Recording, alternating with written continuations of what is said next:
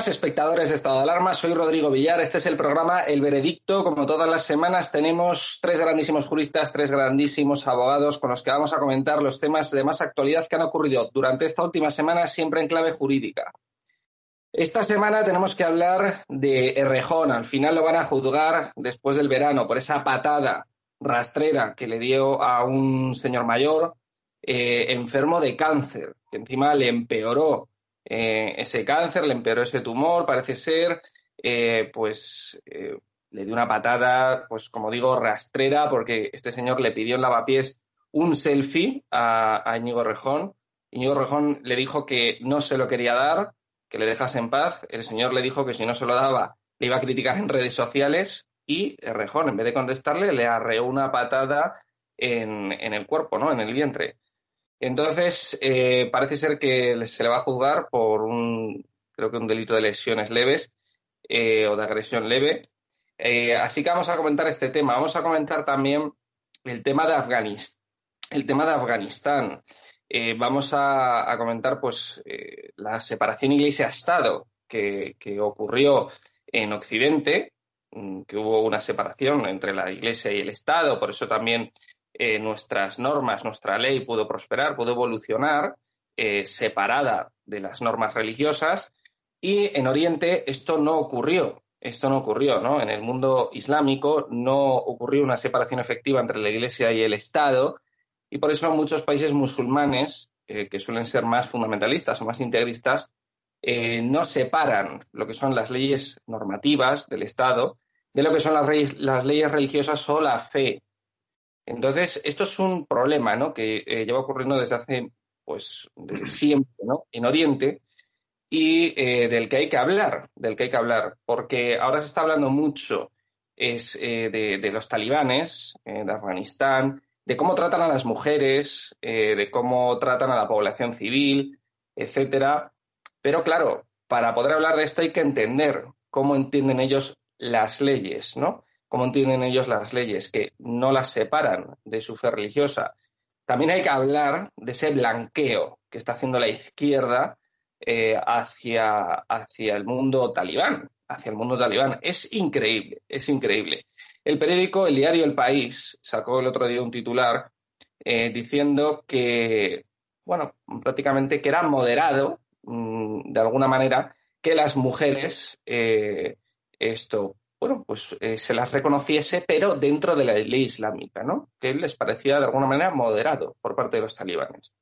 Es decir, eh, asqueroso, asqueroso eh, totalmente. los talibanes, por definición, no son moderados, no son moderados, no van a ser nunca moderados, no van a crear un gobierno inclusivo, como decía este portavoz del, del Departamento de Estado de los Estados Unidos, eh, que decía que, bueno, que los talibanes tenían que crear un, gobierno inclusivo donde estuvieran las mujeres. Es decir, un delirio que tiene la izquierda y que encima ahora están blanqueando a los talibanes. A los talibanes. Es que es muy grave, ¿no? Esto. También ha salido una periodista de la CNN diciendo, no, dicen muerte a América, eh, pero luego, pues, eh, parecen amigables, ¿no? Parecen amigables, pero están gritando muerte a América, ¿no? Es eh, algo pues totalmente inaudito, ¿no? Tenemos que hablar eh, también de que la Audiencia Nacional ha dado luz verde a la mm, repatriación, eh, a la deportación de, los menas marroquíes que se encuentran de forma irregular en Ceuta y en Melilla. ha dicho que no vulnera ningún derecho pues tomar esta acción y también, bueno, hay que recordar, es decir, los MENAS, que ahora mismo se encuentran en las ciudades autónomas eh, de Ceuta y Melilla, eh, pues hay, hay, nos llegan noticias, por ejemplo, de cuatro MENAS con antecedentes violentos que agreden con cuchillos y botellas a, un menor en Melilla, etcétera, ¿no? Es, eh, yo creo que es importante, ¿no? Que se, que se, que se tomen este tipo de acciones, que se les devuelvan a su país eh, de origen, que es Marruecos, con su familia, con sus padres, ¿no? Eh, muchos de ellos forman parte de, ese, de esa avalancha de gente, ¿no? Que entró en su momento eh, cruzando la valla a través del Tarajal. Así que nada, vamos a comentar estos temas. Voy a presentar nuestros tres invitados de hoy. Tenemos con nosotros una semana más a Ricardo Ruiz de la Serna, que Ricardo es abogado penalista. ¿Qué tal, Ricardo? ¿Cómo estás? Hola, Rodrigo, encantado, muchas gracias. Encantado y bienvenido. Eh, y tenemos, por supuesto, a nuestro querido abogado penalista también, Agustín Martínez. ¿Qué tal, Agustín? ¿Cómo estás? Pues aquí con las eh, calurosas noches sevillano-andaluzas y encantado de volver a disfrutar de o de aprender, básicamente de aprender de don Fernando y de don Ricardo, que es una maravilla poder charlar con ellos. Muchas gracias, Agustín, bienvenido. Y tenemos con nosotros a nuestro querido senador del Partido Popular, eh, que es también eh, magistrado de la Audiencia Provincial de Valencia y senador del Partido Popular por Valencia. ¿Qué tal, Fernando? ¿Cómo estás? Fernando de Rosa. Pues muy bien, ¿cómo estás, Ricardo Agustín? Un placer, Agustín, que hace unas semanas no lo veíamos, pero ahora lo hemos recuperado y es toda una alegría. Muchas gracias, Fernando. Bueno, vamos a, vamos a empezar comentando, eh, pues nos vamos a, vamos a, meternos en materia, ¿no? El, el tema afgano, ¿no? El tema de Afganistán, eh, todo lo que está ocurriendo, mm, eh, lo que comentaba antes, el tema de eh, cómo ellos entienden la ley, que no la separan de la fe religiosa. bueno, vamos a empezar comentando este tema. También el tema de los refugiados, que comentábamos antes fuera de cámara, puede ser, como decía Ricardo, pues bastante peliagudo, por el tema del derecho personal de los afganos. Entonces, eh, bueno, Ricardo, si te parece, empieza tú y, vamos comentando. Hombre, Rodrigo, es que tú has planteado aquí dos cosas que son diferentes. Están relacionadas, pero son diferentes. Una es la separación entre la esfera religiosa y la esfera que podríamos llamar secular o, o el Estado, ¿no? que en la historia, en la historia islámica ha sido siempre problemática, pero es porque es por la propia es por la propia función que se le atribuye al Estado. En, en las sociedades islámicas, en la historia islámica, la función del Estado era crear las condiciones adecuadas para que los musulmanes pudiesen vivir libremente y en paz su fe. Esta es la misión del Estado. Esta es la misión para la cual se instituye el, califato y para la que existe, para la que existe el poder entendido como lo, como lo consideraríamos hoy de las instituciones del Estado. De hecho, el primer líder religioso, el profeta Muhammad, es al mismo tiempo gobernante, si lo queremos llamar, civil. Y desde entonces, la controversia sobre la misión, sobre la función que debe tener el Estado, ha llevado al Islam a chocar con la modernidad, porque en la modernidad se plantea exactamente lo contrario, es decir, el Estado debe separarse de la dimensión religiosa, en este sentido se habla de la secularización del Estado, de la aconfesionalidad del Estado, o incluso del laicismo del Estado. Esto es algo que choca con el Islam. Y pero no solamente en Afganistán, buena parte de la, de la historia y en cierta medida de la tragedia de las sociedades islámicas viene precisamente aquí. Todos los intentos que ha habido de construir sociedades islámicas donde la esfera religiosa estuviera separada de la, de la esfera, si se quiere, civil, son propios de la modernidad. Es el caso de Turquía, es el caso del Líbano, es el caso en menor, eh, más que en menor medida, con matices de las repúblicas del Asia Central antiguamente soviéticas, Uzbekistán y Kazajstán, que probablemente es donde más se ha logrado, pero también Tayikistán, Turkmenistán, etc. Bueno, Egipto con Nasser también, ¿no? Claro, pero, pero fíjate, pero fíjate con un matiz, totalmente de acuerdo, pero con un matiz en regímenes donde se trata de dominar el hecho religioso desde la esfera civil, que es el caso de Nasser, que viene del panarabismo y que viene de la, de la proximidad con los movimientos de izquierda.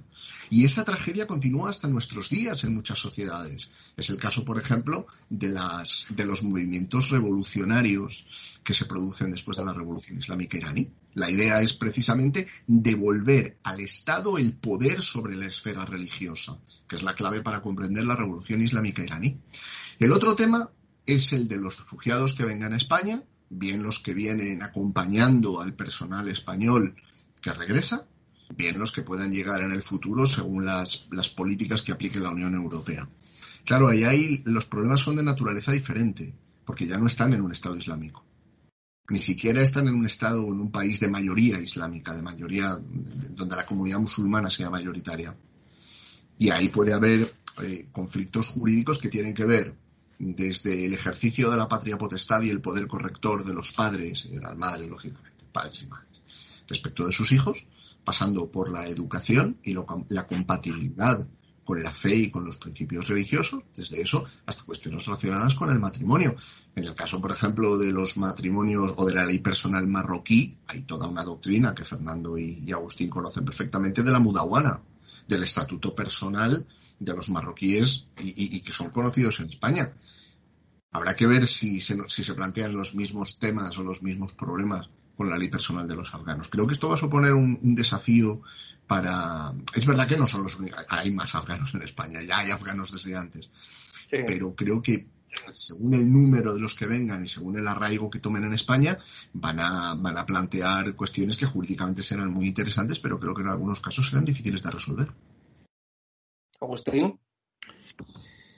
Hombre, yo me imagino que, todos los afganos que vayan a venir a España o que vayan a venir a Europa eh, van a venir con la voluntad de adaptarse y no creo que vaya a haber ningún afgano que venga a Europa por protegido en su condición de refugiado político que pretenda ponerle un burka a su señora cuando pase por Valencia o por Madrid o por Sevilla. Me da la sensación de que esa no es la idea. Es muy probable que estas personas que colaboraron eh, eh, con, las fuerzas militares en su despliegue eh, en, el, territorio afgano, pues lo que pretendan es europeizarse y, lógicamente, insisto, adaptarse a la cultura occidental en los criterios que, que brillantemente has expuesto. Lo que pasa es que yo creo que en toda esta historia de los afganos hay como en todo últimamente, como en todo hace mucho tiempo, mucha novelería, mucha hipocresía y mucho comportamiento muy cortoplacista. Aquí nos estamos escandalizando de que los talibanes entren en, Afganistán cuando se les ha abierto la puerta para que así lo puedan hacer. Y aquí nos estamos preocupando mucho por las mujeres en el Afganistán pero nadie se plantea cuál es la situación de las mujeres en Arabia Saudí, o en Qatar, o en Indonesia, o en Bahrein, o en el Estado Islámico de Siria, o en Irak, que también son países en los que se aplica con una cierta rigurosidad la ley Sharia. Al final de lo que nos estamos planteando es lo de siempre. Eh, pedimos democracia en todo el mundo y nos escandalizamos cuando hay dictaduras, excepto cuando nos referimos a China, porque China es el país que nos controla. Eh, hablamos de que estamos con los derechos de la mujer, el feminismo en Europa, eh, el despliegue de los niños, niñas y niñas. Eh, y nos escandalizamos con lo que pasa en Afganistán, pero a Arabia Saudí vamos a seguirles fabricando barcos. El propio Kichi dice que, hombre, que sí, que todo está muy bien, pero que Navantia tiene que seguir fabricando barcos para Arabia Saudí porque si no, no tenemos con lo que comer. Claro, eh, ¿hasta cuándo va a haber esta hipocresía internacional? ¿Hasta cuándo no se va a decidir enfrentarse realmente con los problemas? ¿Hasta cuándo se va a pretender eh, mirar para otro lado en función de los intereses económicos en las relaciones internacionales? Pues eh, esta es una buena piedra de toque. Si yo me quisiera, quisiera pensar qué ocurriría si la decisión que ha tomado Biden ese anciano que preside en la actualidad los Estados Unidos y que era algo así como la gran esperanza blanca, que al final pues se ha demostrado que es simplemente eso, un anciano en el crepúsculo de su vida, si esta decisión de abandonar Afganistán de esta manera lo hubiese tomado Trump. Hoy habría manifestaciones en toda Europa hablando de que Trump es un criminal y que Trump es bla, bla, bla, bla. Trump podrá hacer todas esas cosas, pero ese es el problema que existe en esta sociedad, que no somos capaces de eh, discriminar nuestra hipocresía de nuestros propios intereses como tal. Yo entiendo que las relaciones, eh, me, sorprendía, me hacía gracia el comentario que hizo, Rodrigo al principio de esa moderación, esa moderación a la que se atribuyen a los talibanes. En referencia a expresiones como, vale, sí, son muy, muy moderados ahora, pero siguen gritando muerte a América.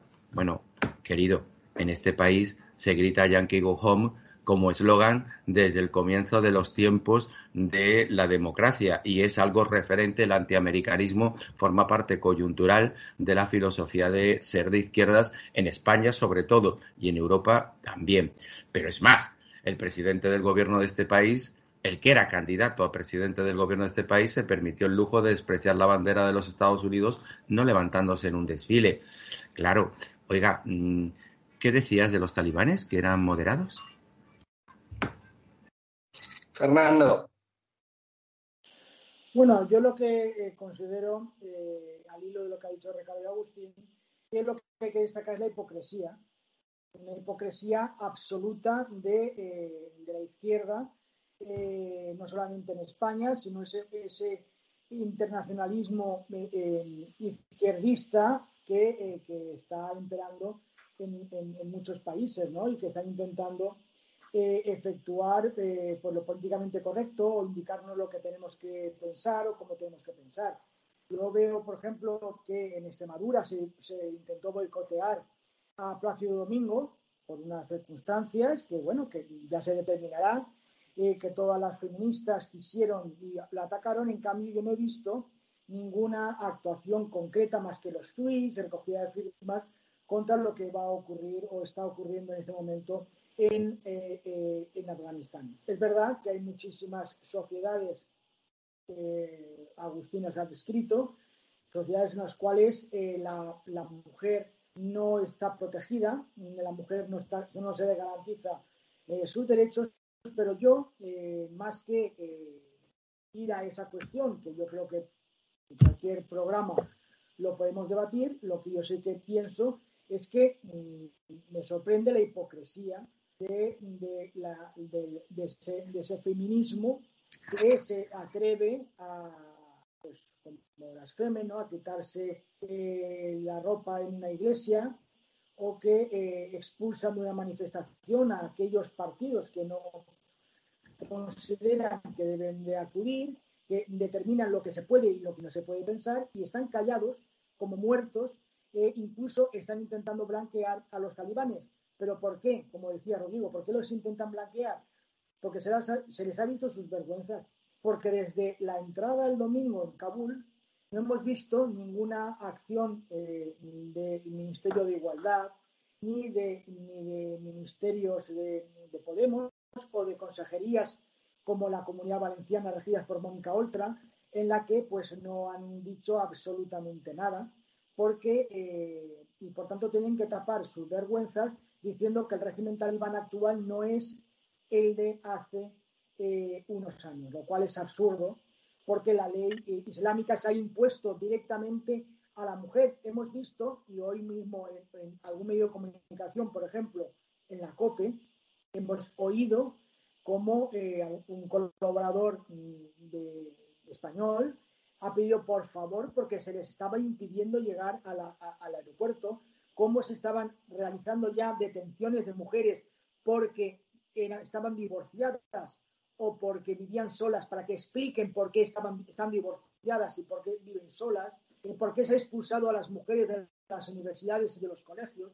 Eso es la política. Y, eh, y, y acabo, es que eso es la ley islámica.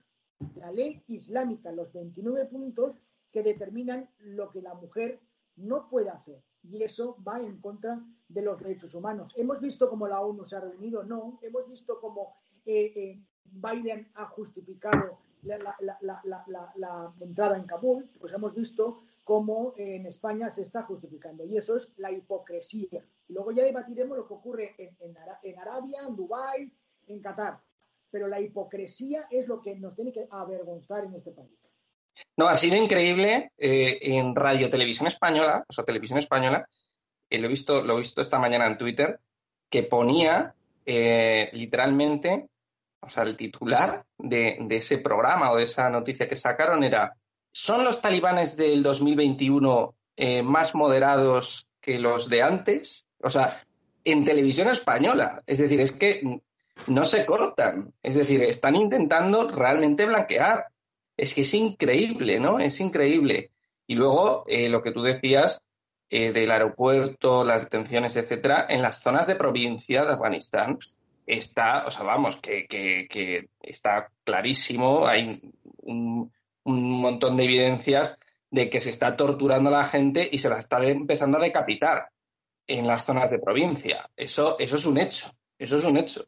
Entonces, es algo increíble, ¿no? Pero es que el problema es no solamente eso, sino todos los colaboradores afganos, españoles de, España, ¿no? De Occidente, que vengan aquí a España, eh, es cierto que seguramente muchos, como dice Agustín, se van a querer europeizar y van a querer evolucionar, etcétera, y prosperar, pero sí que va a haber un problema con el, eh, con el tema de sus costumbres. Es decir, cuando lleven a sus hijos al colegio público, eh, no, oiga, es que mi hijo no va a realizar esta actividad, como, como hablaba con Ricardo antes, porque mm, va en contra de mi religión. O mi hijo no puede estar con niñas, porque ellos sí que creen en la segregación por sexos, por ejemplo.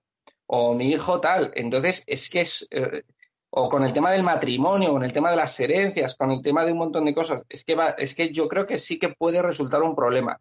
Pero bueno, eh, Ricardo había levantado la mano y luego Agustín. Mira, Rodrigo, lo que a veces aquí la, terminología nos, nos, juega malas pasadas, ¿no? Porque hay que ver a qué nos referimos con occidentalizado. Claro que hay generaciones de afganos que se han educado bien durante el periodo de la durante el periodo de lo que se a llamar el dominio soviético, la invasión soviética, que se han formado en universidades de la antigua Unión Soviética. O bien, desde 2001 hasta ahora, que se han educado y han tenido contacto con los Estados Unidos y con otros países, o sea, naturalmente. Y en este, en este sentido, hay, hay afganos que conocen Occidente y que naturalmente quieren integrarse en las sociedades occidentales. Lo que ocurre es que no es únicamente una cuestión religiosa, es una cuestión identitaria es una cuestión de, pertenencia a un determinado grupo. A veces se utiliza el término tribus. Eh, a mí el término tribus no me termina de convencer, pero, pero vamos a aceptarlo, ¿no? Eh, pastunes, pastos, tayikos, uzbecos, eh, son diferentes. cuando se habla de Afganistán, damos la impresión de una sociedad muy homogénea, pero en realidad es una sociedad muy diversa. Y claro que va a haber distinto, claro que va a haber, digamos, distintas sensibilidades. Ahora bien, algunas de las características de las sociedades occidentales contemporáneas chocan frontalmente no solo con las convicciones islámicas, chocan frontalmente con la identidad cultural de, de los pueblos a los que estas personas pertenecen. Por ejemplo, el aborto, por ejemplo, la eutanasia. Frontalmente. La idea de la masculinidad tóxica, choca frontalmente con muchos de los roles que tradicionalmente se han atribuido al varón en estas sociedades. Entonces, y esto ya no depende solo de las convicciones o de la fe religiosa, no, depende de, la propia identidad. Lo que no se puede pretender es traer a una persona y que quede despojada de todo lo que era y pretender que vas a construir una persona nueva desde cero como si fuera una tabla rasa, porque los seres humanos no somos así. Entonces, creo que va a haber esa dimensión, pero luego me parece, Rodrigo, que hay otro elemento jurídico que tiene, que tiene su importancia. España no decide por completo sobre la política en materia de refugiados. Está la Unión Europea. La Unión Europea ya ha dicho que va a privilegiar a mujeres y a niñas.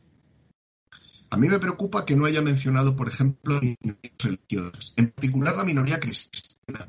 Son muy pocos. Se los podría sacar si fuera preciso pero no digo que esa sea la solución, porque la solución para una confesión, para una, para una religión, para los fieles de una religión, tampoco es desarraigarlos del lugar donde están. No digo que la solución sea, sean políticas. Es que, Ricardo, en, un en, un, en, un, Estado islámico, un cristiano corre peligro.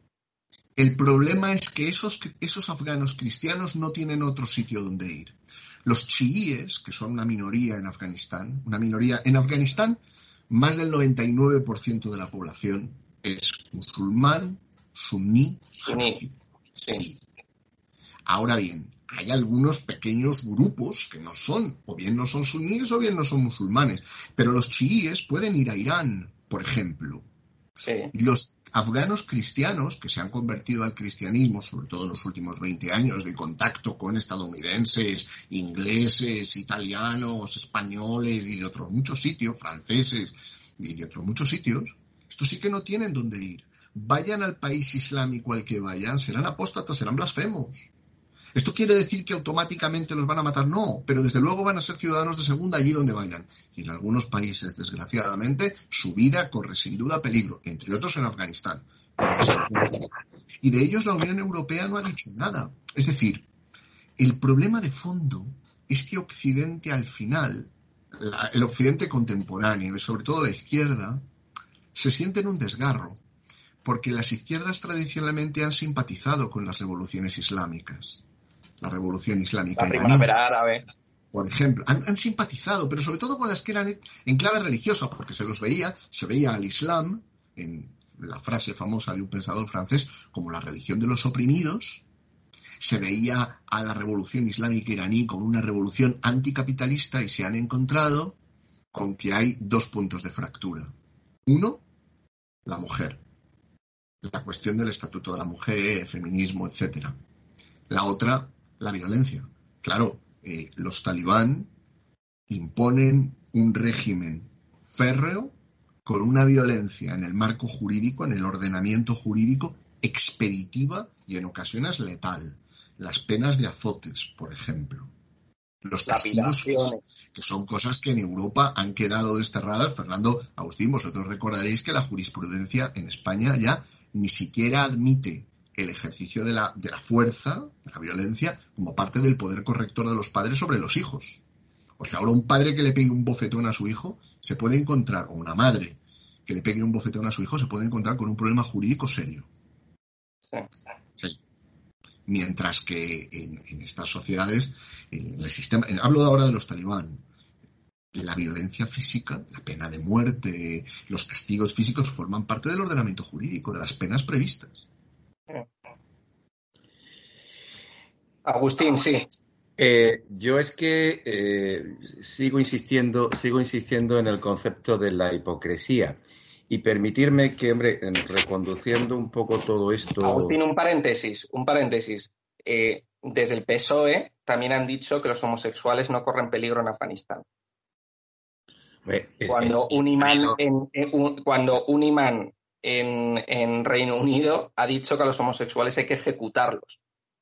Rodrigo, tu desconocimiento de la, de, la amistad de los talibanes y el mundo gay es eh, oceánico. Todo el mundo sabe que el próximo, la próxima fiesta del orgullo se va a celebrar en las calles de Kabul con la algarabía de todos los afganos, porque efectivamente, como todo el mundo en el PSOE sabe, pues en, Afganistán el mundo, el mundo gay está muy reconocido. Pero fíjate, ya no solamente, ya no solamente eso. Eh, hay un ejemplo, hay una relación de países que aplican la ley Sharia, unos con más intensidad y otros con menos, como hacíamos referencia en la anterioridad. Eh, y Qatar es uno de ellos. Y Qatar es uno de ellos que, que también hace, digamos que un dibujo de un intento de lavar la imagen pero es muy curioso, es muy curioso que la familia Altani, esta que dirige a, mm, el Paris Saint Germain, eh, esa que ha conseguido que el Mundial de este del 2022 se celebre en Qatar, en invierno, rompiendo todos los esquemas generales del fútbol internacional. Bien, pues esa familia es una monarquía absoluta. Y fíjate tú que yo creo que sería una, una medida muy interesante, mezclando varios temas, que el próximo entrenador de la selección eh, afgana de fútbol pudiera ser Xavi. Xavi porque es ese hombre que ejerciendo de catalanista furibundo eh, manifiesta sin ningún tipo de problema que Qatar es un país que funciona mucho mejor que España. Claro, en, en ese país en el cual él, que es un republicano convencido, como buen independentista catalán, él vive en una monarquía absoluta, pero le parece que es un país, esa monarquía absoluta es extraordinaria, mucho mejor que, la democracia española, que es absolutamente ridícula y trasnochada. Pero es más, en ese país maravilloso donde él ha disfrutado durante un par de años de una vida extraordinaria y seguramente su mujer también porque no ha vivido más que en una pequeña islita porque dudo que su mujer se haya podido pasear eh, en bikini por, las calles de, de Qatar, pues este señor se permite el lujo de defender a ultranza las bondades de una dictadura como esa. Y, es curioso porque a estos que tanto en, estos países, concretamente en Qatar, que es uno de los más liberales, y pongo liberales entre comillas, a una, de, a una mujer que denuncia por violación, la condenan a ella por adulterio. Me remito a una holandesa que hace poco tiempo denunció una violación y dijeron, no, no, usted es una adúltera. A ver, eh, el problema, insisto, tenemos que, eh, tienen que nacer formaciones políticas en Europa que nos saquen de este anquilosamiento, de esta sensación de desgana y de, y de, bueno, dejar pasar, dejar hacer. No, hay que actuar. Y hay que actuar contra países como estos, porque después nos rasgaremos las vestiduras cuando dentro de unos cuantos años en Afganistán decidan, pues me acuerdo con Pakistán, que es realmente donde, eh, donde, donde, la ideología eh, eh, germina, decidan volver a volar las Torres Gemelas o volver a plantar una bomba en el centro de París o volver a, dinamitar pues cualquier la, la, Giralda en Sevilla. Oiga, eso solo se para ahora. Después no se puede parar. Cuando hacía referencia a los, a los, a los, a los refugiados, los refugiados en primera generación suelen ser muy agradecidos. Y suelen ser muy agradecidos porque les estás salvando la vida y les estás dando de comer y están trabajando y tienen más derechos reconocidos en nuestro, en nuestro mundo que en el suyo en todo el resto, en toda su vida. El problema no es la primera generación, el problema es la segunda y la tercera generación. Cuando se dan cuenta que el afgano reconocido o que el sirio reconocido y que el sirio que vive aquí no es europeo y nosotros tampoco les tratamos como, europeos. Se acaban convirtiendo y acaban, acaban creándose eh, en Francia que, discriminatorios, se acaba creando Molenberg, se acaba creando eh, barrios en Madrid marginales y acaban ocurriendo los desarraigos y acaban eh, creándose eh, radicales dentro de nuestro mundo. Algo hay que cambiar porque no aprendemos nunca de nada. Algo ha de cambiarse. Agustín, tú decías que tiene que haber un partido político, tiene que haber algo dentro de la política que, haga cambiar esto. ¿Tú te mojarías eh, por algún partido aquí en España? No, no me vayas a buscar, no me vayas a buscar que me está buscando Fernando. Ahí, ahí ha querido, ahí ha querido ir a tirar, ¿eh? ahí ha querido ir a tirar, ahí ha querido ir a tirar y no se trata. No se moja, no se moja. Se trata, de verdad. Vale, vale. Rodrigo, las preguntas capciosas están prohibidas en el interrogatorio, en la entrevista y en la tertulia. de menos. Esto no es una entrevista, esto es un interrogatorio policial. Claro. No hecho de menos en este caso el amparo del magistrado que debería haber cortado la pregunta radicalmente y haber dicho capciosa. Protesto. Eh, no, a mí me, ha encantado la cara que has puesto, Agustín. Por eso estaba yo en los toros en la barrera, mirando a ver cómo reaccionaba Agustín. Pero tú ejerces en este caso de maestro y por lo tanto debes también de protector. Aunque nos metamos alguna vez contigo, siempre tienes que protegernos. Bueno, tenemos al juez, tenemos al juez, tenemos al magistrado. Eh, bueno, eh, ha levantado la mano Ricardo, pero sí que quería que, porque Fernando está muy callado, y entonces eh, también le quería preguntar, que antes ha hablado del, y, también Agustín de la hipocresía ¿no? que, se vive en el mundo occidental, pero es que yo estoy impresionado, estoy muy impresionado con, con, este blanqueamiento que está haciendo la izquierda. como hablaba antes Fernando, decía Montero evita culpar a los talibanes por las violaciones de derechos de las mujeres en Afganistán. Es que no entiendo por qué eh, hacen esto. Yo no sé, Fernando, si tú lo entiendes y por qué lo hacen. Es que no lo entiendo. No entiendo por qué lo hacen. No entiendo por qué no pueden condenar, por ejemplo, eh, esa facción del Islam que es integrista y radical. No entiendo por qué no pueden hacer eso. No, no entiendo por qué si aparece de repente una nueva religión que, que, maltrata a las mujeres, ¿por qué no pueden condenar eso? Es que eh, es algo que a mí no me cabe en la cabeza y no entiendo por qué está haciendo, eh, están haciendo esto, ¿no? No sé si tú tienes una explicación, eh, tú tienes trato con ellos dentro de la política y, a lo mejor les conoces mejor que, que, el resto, ¿no? No sé. Mira, yo lo que... Lo que y hablabas de una cosa también del internacionalismo, ¿no? De la izquierda y es que hay una palabra que yo creo que se aplica mejor en este caso, que es el globalismo. Se habla mucho del globalismo, ¿no? De este llamado globalismo que intenta desintegrar todas las naciones, todos los sentimientos de identidad, etcétera, ¿no? Pero en este caso es más el internacionalismo de esta izquierda que, eh, que lo que intenta es ahora justificar su actuación anterior. Ellos eh, han estado durante años y años criticando la presencia norteamericana, la presencia occidental de nuestros militares en Afganistán. Creo que Ricardo, o Agustín, no recuerdo, ha mencionado el hecho concreto de, Zapatero cuando se negó a levantarse, cuando pasaba la, eh, bandera norteamericana como protesta por la, presencia española eh, en Irak, que, bueno, que fue también todo un bulo, todo un fake, porque no participamos en la guerra más que de forma logística. Pero bueno, dicho eso, ellos han estado criticando hasta hace pocos meses la presencia de, eh, de los militares en Occidental para mantener eh, eh, el control. Ahora se han visto que se han ido el ejército y ha entrado los talibanes, como todos sabemos que son los talibanes, terroristas, que han abierto las cárceles y han salido cientos de miembros de Al Qaeda que estaban custodiados y han salido en libertad miembros de Al Qaeda que ahora pues supongo que se dedicarán a lo que a lo que se dedicaban es a atentar en Occidente.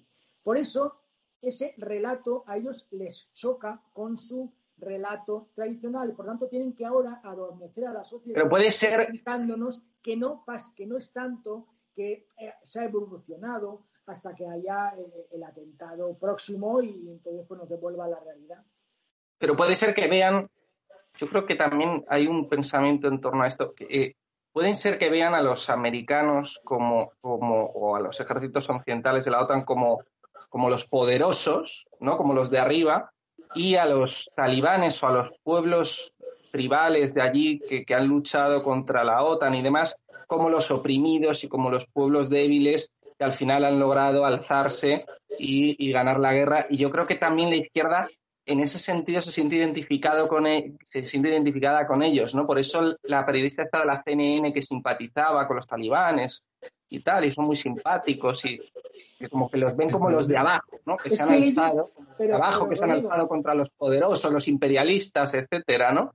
Y yo creo que también hay algo de eso, ¿no? Ahora que lo pienso. esta, esta, internacional, por eso no digo globalizador, esta internacional izquierda mundial, tienen como objetivo, en primer lugar, el, eh, su antimilitarismo, el anti absolutamente lo que es la estructura del ejército.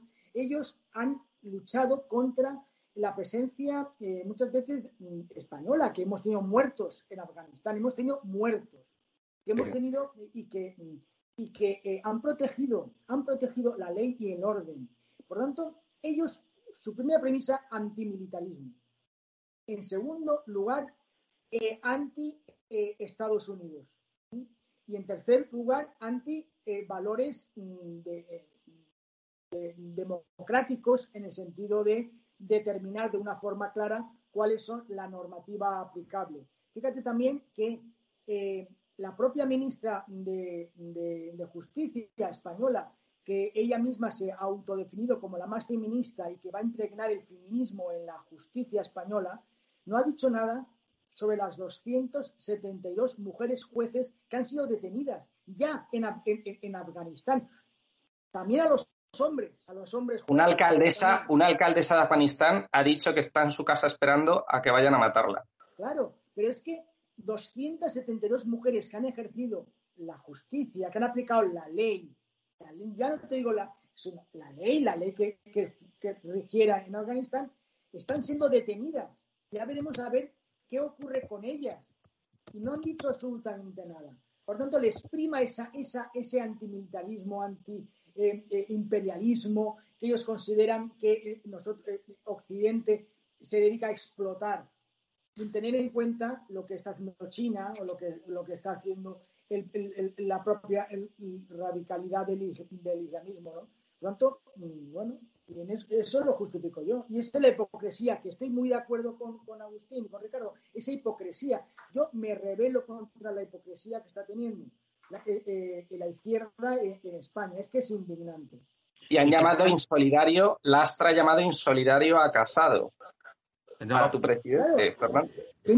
No, es que por eso estoy insolidario porque, porque dice que el presidente está con zapatillas en Lanzarote, que ha hecho un paripé ha hecho un paripé poniéndose una videoconferencia eh, para hablar con qué, para traer solamente desde el domingo a 52 personas en un avión, cuando hemos visto los aviones alemanes con 800 personas. O sea, nosotros hemos tenido 52, que me parece muy bien, que ha tenido que ser el embajador español que diga yo no me voy. O sea, el embajador español cesado, cesado por, por el gobierno, que ha dicho yo me quedo hasta que el último español y, que, el último afgano que ha colaborado no se vaya, porque, porque mi persona voy a proteger con mi persona a todas estas personas. O sea, ha tenido que ser esos actos heroicos concretos de nuestros policías que están. Pero hay una cosa. Por favor. Es que hay una cosa que es increíble también, que es de una vaguería. Y, y, perdona por, y perdona por la expresión, de una tocada de huevos, que es que en la, en la página de, del gobierno, del esto donde se, donde se ofertan los empleos para, para las embajadas, todavía no habían retirado eh, aquellas ofertas de empleo para la embajada de Kabul. Si es que hacía, hacía un. Ayer todavía estaban las ofertas de empleo para la embajada de Kabul. O sea, es decir, pero vamos a ver, o sea, no hay nadie que en cuanto se está evacuando una embajada, oiga, tiene que haber alguien que se encargue de, esa web o de esa página web y retire todo eso, ¿no? Es que es también ya de dejadez y de vaguería, porque claro, como estamos en agosto y estará todo el mundo de vacaciones, aquí nadie hace nada. Es, increíble. Agustín, al hilo, no, estaba, estaba Ricardo, pero yo es, una puntualización. Al hilo de lo que tú me preguntabas eh, y al hilo de uniendo con que Fernando estaba de acuerdo conmigo con lo de la hipocresía, eh, no es lo mismo que la pregunta la formules tú como, como presentador y organizador del debate, sino que la haga yo como participante.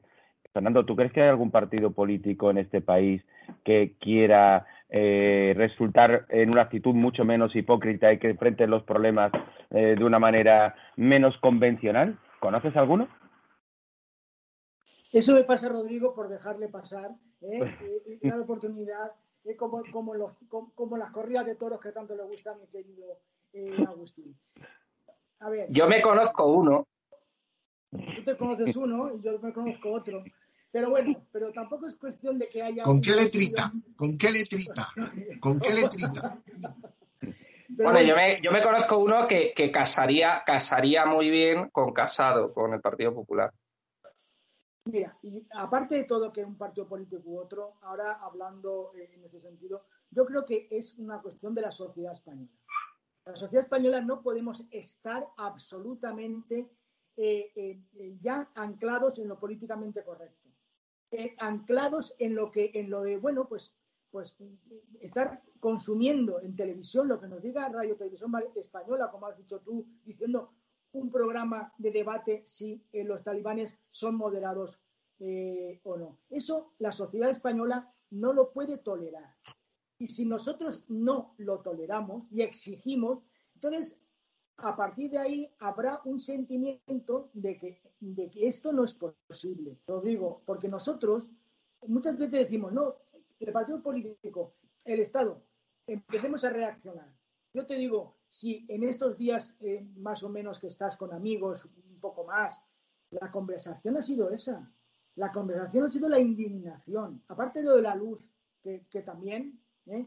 ha sido la indignación.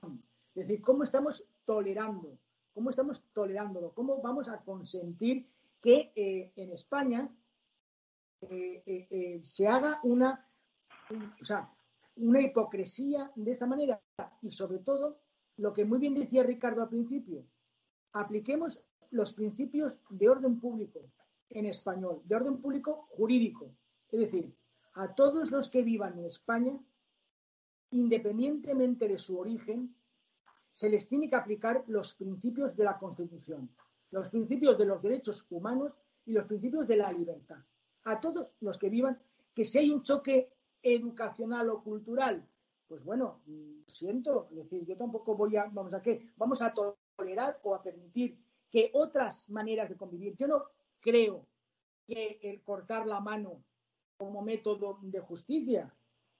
Y si alguien viene y cree que para método de justicia hay que cortar la mano a alguien, pues tendrá que renunciar a esos conceptos o, las sevicias de la mujer o que, el homosexual tiene, tiene, menos derechos por su condición.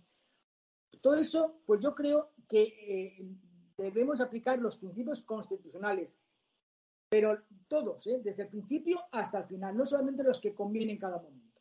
Tenemos que proteger, tenemos que proteger lo nuestro, tenemos que proteger nuestra identidad, nuestra nación.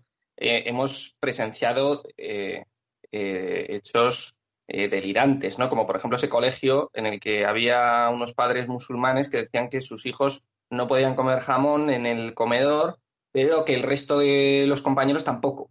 Y, les, y ese colegio les iba a quitar el jamón a todo el colegio solamente porque hubiese dos musulmanes que decían que, sus hijos es que no podían ni verlo. O prohibición de los festivales Es decir, o sea, pero vamos a ver, oiga, usted se tiene que entonces integrar a, a donde viene, no nosotros a ellos. Es, que es una cosa increíble, ¿no? Hemos, tenido como que se han suspendido los, festivales de Navidad o, las representaciones navideñas o, la, o que se engalan en colegio con motivos eh, navideños por no molestar, no, perdón, no, no, eso no es molestar, eso es nuestra tradición, eso es nuestra cultura. Y por lo tanto, eh, eso es lo que tenemos que mantener. Y el que venga de fuera, en su fuero interno, que no celebre Navidad o que no celebre Semana Santa, pero lo que no podemos es suspender una procesión del Cristo del Gran Poder porque haya gente que sea, que sea musulmana. Eso es lo que te estoy diciendo. Si nosotros caemos en esos errores, nosotros mismos, pues entonces estamos perdiendo, estamos perdiendo ya eh, la partida eh, eh, en España. Y eso no es una cuestión de un partido político u otro, es cuestión de que nosotros estemos convencidos de cuáles son nuestros valores democráticos y valores tradicionales, culturales de, España. Vamos a encauzar el debate, tenemos que, pasar a, pues los, a las siguientes noticias, al siguiente bloque. La Audiencia Nacional no ve vulneración de derechos en los traslados de menores, de estos menas marroquíes. Eh, no ve en principio violación de derechos fundamentales, pero eh, dice que sí considera que el Ministerio del Interior dio la orden de iniciar las repatriaciones. Es decir, en este caso, Marlasca sí que inició la repatriación de, los menas que se encontraban en, Ceuta y en Melilla. Mm, es algo, a mi parecer, absolutamente necesario. Eh, ¿cómo, veis esta decisión de la Audiencia Nacional, Ricardo? Hay, dos cosas. La Audiencia Nacional ha considerado que si existe una vulneración determinada de, los derechos del menor, pueden resolver los juzgados de Ceuta. O sea que eh, al final ha, diferido o ha remitido la resolución de las presuntas vulneraciones que puedan producirse al juzgado, al juzgado competente territorialmente de Ceuta. Ahora bien, hay otra cuestión más de fondo, que es las obligaciones que el Estado tiene hacia los menores extranjeros no acompañados y dónde terminan. Porque la, también la situación de los menores extranjeros no acompañados ha cambiado. Hubo una época en la cual, digamos que el menor extranjero no acompañado se terminaba encontrando en territorio español no diré que siempre es por circunstancias de la vida, pero quiero decir que no era algo perseguido, era, era casi o abandonado por su familia o enviado por su familia. Pero lo que hemos vivido en, en los últimos meses en España ha sido diferente. Lo que hemos vivido en Ceuta ha sido una avalancha deliberadamente provocada a la que concurrían menores. Pero no era, digamos, una situación que se escapara del control del menor o de las autoridades competentes sobre el menor en primer término, que eran las autoridades marroquíes. Entonces, A, mi juicio, naturalmente, que procede la devolución, primero porque hay un acuerdo hispano-marroquí firmado, pero segundo porque con quien tienen que estar esos menores es con sus familias en Marruecos. Efectivamente. Pero el problema que se da, cuidado, Rodrigo, el problema que se da es que en España hemos asumido una especie, vuelvo un momento al tema cultural, porque al final el derecho es un producto de la cultura. Tenemos unas determinadas normas jurídicas porque al, derecho subyace una cultura y a esa cultura subyace una visión antropológica del ser humano. Nosotros hemos asumido unas obligaciones porque consideramos que un Estado o una sociedad civilizada, humana, decente, que, cree en la dignidad intrínseca del ser humano, no puede abandonar a un menor desamparado, desprotegido. Y esto creo que es de los consensos más fuertes, más sólidos que hay en nuestra sociedad.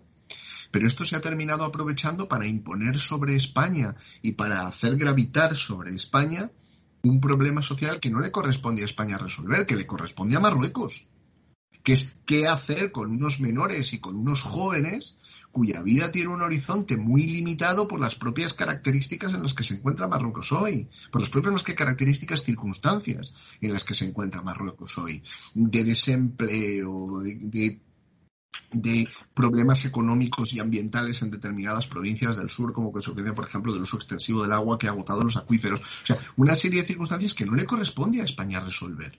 Es decir, al final la emigración, emigración desde Marruecos, inmigración hacia España, se ha convertido en la válvula de escape de, eh, o en una de las válvulas de escape de la sociedad marroquí. Entonces ya no estamos ante un problema, digamos, de asistencia al desamparado, sino de transferencia a España de un problema de otro Estado, que es el, Estado marroquí. Y además de un Estado con una cultura que, que, es de difícil integración en España, ¿no? Porque la gente comparaba a los españoles cuando nos íbamos a Sudamérica, Argentina, y no es lo mismo. No es lo mismo. Agustín, sí.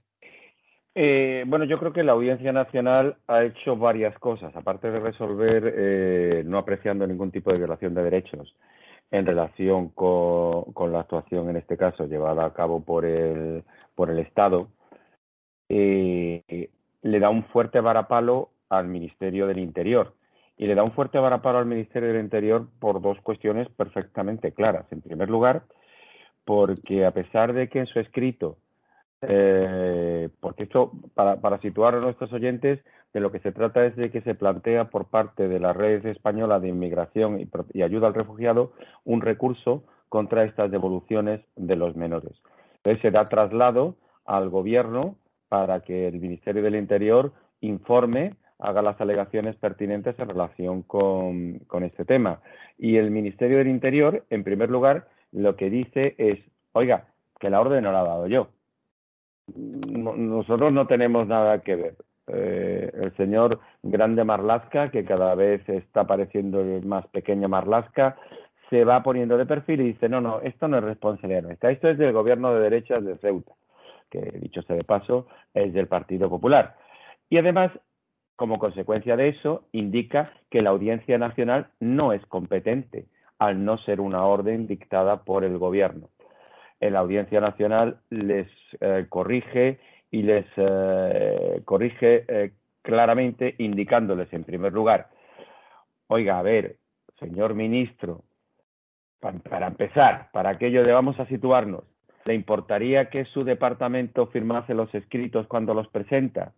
Teniendo en cuenta que es usted juez, que le tengan que decir al Ministerio del Interior que el primer defecto de forma es que no han firmado ni tan siquiera el escrito de alegaciones, ya empezamos mal. Y en segundo lugar, hombre, ya que se ha metido usted a, hacer alegaciones, háganla, un poco con peso, porque el propio la Audiencia Nacional habla de la escueta, la escueta fundamentación por parte de la, eh, del Ministerio del Interior. Por lo tanto, eh, lo primero es que es un varapalo a, una actitud, a, eso, mm, a ese comportamiento eh, eh, de bien queda que en un momento determinado está teniendo el propio Ministerio del Interior encabezado por el señor Marlaska. Pero es que hay otra cuestión que es fundamental.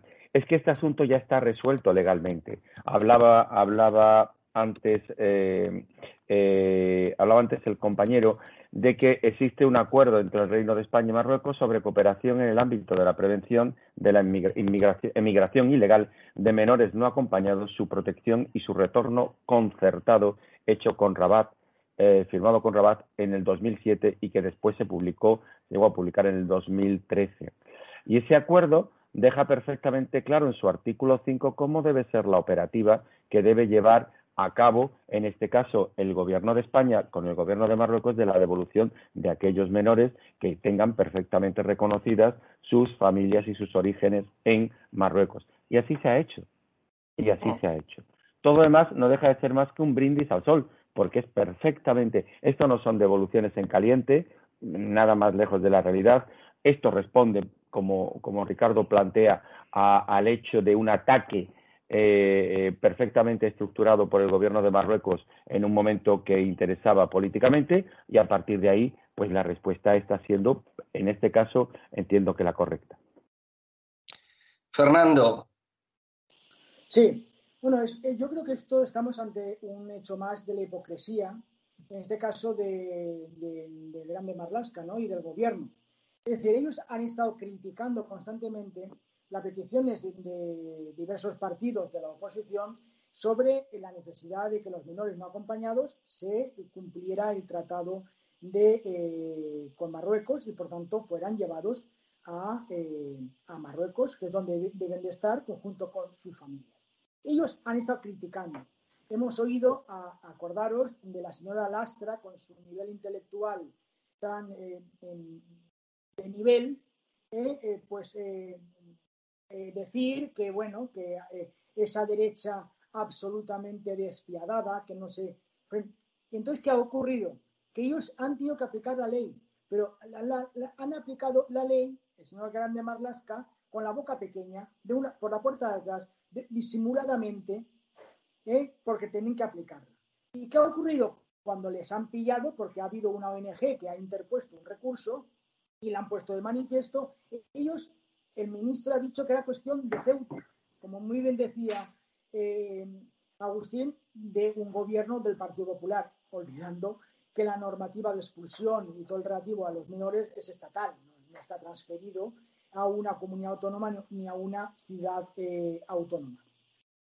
Y entonces la Audiencia Nacional es lo que les ha dicho. Oiga, ustedes lo que tienen que justificar es y aplicar la ley y determinar en cada caso eh, los motivos de la eh, exclusión. Y si ha habido o no algún tipo de, imprudencia, negligencia o incumplimiento, le corresponde al Ministerio y no le corresponde a, eh, una, a, otro tipo de administración. Por eso ahí está la polémica, porque ni siquiera la Audiencia Nacional ha paralizado la devolución. Se ha negado a admitir las, las medidas cautelarísimas que pedía esta ONG porque ha dicho que no, que, es perfectamente legal. Que luego van a, entrar en el asunto, determinar, pues ha habido alguna vulneración concreta en un supuesto concreto, porque eh, la ley, la ley eh, del menor implica siempre que se ha, de actuar siempre en el interés del menor y en casos en que no se le pueda perjudicar, pero que la, la normativa, el, el, acuerdo con Marruecos y la propia eh, pues, norma administrativa permite la devolución de los menores a Marruecos, porque como muy bien decía Ricardo, no se trata de un tema de derechos humanos o en el sentido que ha habido pues eh, un refugiado, no, han sido menores que se les decía que fueran a España porque van a ver un partido de fútbol en el que iba, creo que Ronaldo o, Cristiano Ronaldo o Messi, es decir, que fueron abiertas las puertas a la ir, por lo tanto, yo creo que se debe de aplicar la ley. y ahí estamos en que Marlaska de nuevo pues tiene ese complejo y ha tenido esa mala conciencia automotivada de pues disimular en la aplicación de lo que tiene que ser la ley. Vamos a comentar rápido el tema de Rejón, em, que ya se nos, se nos va el tiempo. Eh, una valoración rápida sobre este tema. ¿Qué le puede pasar a Rejón después del verano? Eh, sobre todo, qué consecuencias pues políticas no puede tener, aparte de, que le puedan condenar por, haber agredido a este señor. Recordemos que le dio una patada a un señor mayor en, en, lavapiés, en el vientre, un señor que tiene, que es enfermo de cáncer Y, bueno, ¿qué puede ocurrir con este asunto? Yo estoy seguro de que dimitir no va a dimitir. Eso, eso está más claro que el agua. Ellos exigían dimisiones en su momento, pero, pero luego ellos no dimiten ni para atrás, ¿no? Ni dándole patadas a la gente por la calle. Eh, Ricardo. A ver, jurídicamente, delito leve, si nos vamos. Sé que, sé que es tedioso volver a hablar de esto. No, pero quiero, a ver, que, que, como mucho pena de multa, multa de uno a tres meses, si son unas, unas lesiones leves, si va por el maltrato de obra, pues pena de uno a dos meses. A ver, que no vaya a la cárcel por esto. Pero tú planteabas, eh, cuidado, y puede que lo absuelvan, ¿eh? que ahí, ahí siempre están los temas de prueba, y en este caso es una cuestión de interpretación de las imágenes. Bueno, desde el punto de vista político, Rodrigo, no va a pasar nada, porque al final todos estos compromisos y todas estas promesas que se hacen después se quebrantan sobre texto de los más variados subterfugios. Dirán que dirán algo, bueno, primero dirán que es inocente, pero después dirán que, bueno, incluso si lo condenan, que era una cosa en su vida personal, en su tiempo libre, que no estaba de servicio, que no era nada relacionado con su actividad estrictamente política, que no puede considerarse ninguno de los delitos que habitualmente se engloban bajo ese cajón desastre donde cabe todo al que le llaman corrupción. Eh, los pretextos de los que se van a servir son muchos. Yo creo, sin embargo, que hay, un, que hay una cuestión de fondo eh, relacionada en este caso con la violencia. Eh, Podemos ha hecho de la acción directa y de, la confrontación. Recordemos, por ejemplo, que han sido muchos los políticos vinculados a Podemos, del entorno de Podemos, ¿no? de las confluencias, de estos movimientos así un poco difusos, los que han, los que han justificado y los que han alentado el uso de la, de la violencia para, voy a poner aquí unas comillas, ¿no? pero para enfrentarse o para, para responder a la, a la policía. Recordarás oh. la, exaltación que se hacía de formas de protesta como rodear nada menos que el Congreso de los Diputados. Y, no, ha, no, ha, sido un caso aislado, ¿eh? Formaba parte de todo un discurso, una narración política del pueblo haciéndose con las instituciones, asaltando los cielos, en fin, una sarta de disparates, bueno a decirlo. Pero oh. el punto de fondo está en que cuando se comienza legitimando ese tipo de violencia, no hay un punto en el cual uno se detenga. Siempre hay pretextos para pretender amparar la violencia. Y el momento en el cual alguien dirá, no, no, se defendió, le provocaron, perdió los nervios, en fin, estas cosas. Agustín, sí, rápido. Rápido, eh, dos cuestiones fundamentales. La primera, eh, efectivamente estamos hablando de un delito leve, cuya pena pues es eh, una multa y cuyo requisito fundamental ya no solo es la exigencia de la asistencia de una, de una primera asistencia facultativa, sino la denuncia de la persona perjudicada. Ambas cosas se han producido.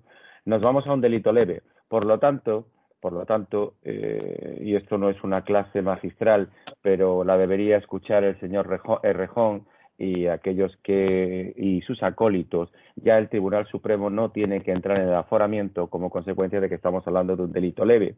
Y había que recordarle al señor Errejón y al señor eh, y a sus letrados en este caso que, eh, que ahora están solicitando eh, recusar a la jueza instructora que es la que tendría que juzgar el asunto como consecuencia de que se trata de un delito leve y por lo tanto no va a pasar del juzgado de instrucción, el hecho de que hay que eliminar los privilegios, hay que eliminar los aforamientos y hay que eliminar todo ese tipo de cosas que distinguen a los políticos del resto de los ciudadanos. Pero eso hay que hacerlo siempre, hasta cuando te afectan a ti. Querido Rejón, hasta cuando te afectan a ti. Por lo tanto, a ti te va a juzgar la jueza de instrucción número 16 que ha determinado que los hechos se deben circunscribir en un delito leve de maltrato. Cuidado, como bien decía y recordaba, y, siempre hay que recordarlo eh, en la actualidad, sigue siendo inocente y la presunción de inocencia debe afectarle en todo momento. Pero atención, para el caso de que seas condenado, querido Rejón, vas a tener antecedentes penales. Ya sé que eso en Podemos tampoco significa absolutamente nada y sino que se lo pregunten a Serra. Viene a ser poco menos que absolutamente. Es un mérito. Es un mérito, claro. Es, es, es claro, como ya eh, eso forma parte de los, de los galardones de las estrellas que te vas a poner en tu pecho. Pero no va a pasar absolutamente nada, como tampoco le ha pasado a Isa Serra, como no le ha pasado a Juan Manuel Olmo, como no le ha pasado a Echenique, como no le va a pasar tampoco a Alberto Rodríguez y como en caso de que fuese condenado, tampoco le va a pasar nada al bueno de Íñigo Rejón. Fernando. Bueno, como yo siempre digo, la presunción de inocencia eh, sigue a todo ciudadano. Por tanto, en este sentido, igual que yo también exijo que se respete la presunción de inocencia cuando puede afectar a, miembros de, mi partido, también yo quiero pensar pues que debe aplicarse la presunción de inocencia. No obstante, estoy muy de acuerdo con lo que ha dicho Ricardo y Agustín, que estamos ante un tema no eh, de excesiva responsabilidad eh, penal, porque estamos ante un delito leve, pero sí que ante una, una cuestión de responsabilidad política, porque él ni siquiera ha explicado, él ni siquiera, eh, él es presidente de, la Comisión en el Congreso de Calidad Democrática. Y, bien, imaginaros que un, miembro de otro partido, del partido cualquier partido de la oposición, presidiera la Comisión del Congreso de Calidad Democrática y estuviera sido enjuiciado, imaginaros, por un tema de violencia de género o por estar enjuiciado en un tema de conducir bajo los efectos de bebidas alcohólicas o de una desobediencia eh, a una fuerza de un cuerpo de seguridad, pues bueno, es que la presión hubiera sido tan importante que estaría, dirían, una cosa la cuestión penal y otra cosa la cuestión política, por lo tanto no puede presidir ante esa sospecha la comisión. Por lo tanto, yo creo que lo que debe de hacer es dimitir de la presidencia por la, esa mera sospecha y que le va a llevar a un juicio, porque hay un ciudadano que dice que le ha creído y ha mostrado pues, muestras de, la lesión, ¿no? Por tanto, eh, jurídicamente, penalmente, creo que la presunción de inocencia efectivamente debe seguirlo, pero eh, creo que debería dimitir de la presidencia de la Comisión del Congreso de Calidad Democrática, porque eh, no creo que esté en condiciones de poder ejercitar y ejercer en, eh, dicha presidencia de una forma adecuada y es lo que debería de hacer. Hay que ver las cosas que dice Fernando, teniendo en cuenta que la Comisión de Derechos Humanos en el País Vasco la dirige Bildu hay que ver las cosas que dices. Pues, pues puede dirigirlo cualquiera, querido, puede dirigirlo cualquiera. El rejón es eh, idóneo, perfecto, eh, un monstruo.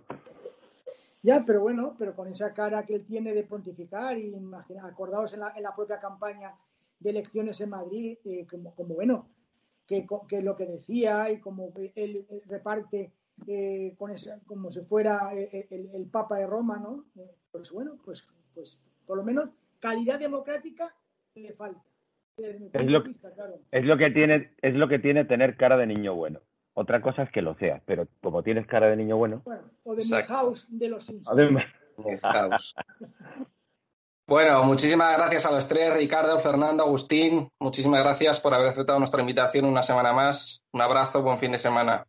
Gracias a todos y sobre todo y sobre todo gracias a todos y sobre todo a Fernando felicitarle porque ahora son las fallas Espero que en diciembre, cuando sea la feria de Sevilla, también me felicitéis a mí, porque esto es como un cambio de órdenes, pues la feria en diciembre, las fallas en agosto y a Belén Pastores. Y, y, la Navidad la haremos en fallas. Efectivamente, como tiene... Así Pero la, próxima que Fernando ponga pero la próxima que Fernando ponga aquí unos petardos o algo, que haga una mascletá virtual o algo, una traca así fallera espectacular. Totalmente. Ya están, sacando, ya están sacando todos los monumentos falleros en la calle. Vamos a ver, vamos a ver. El invento. bueno, muchísimas gracias a los tres. Un abrazo. Saludos, un abrazo.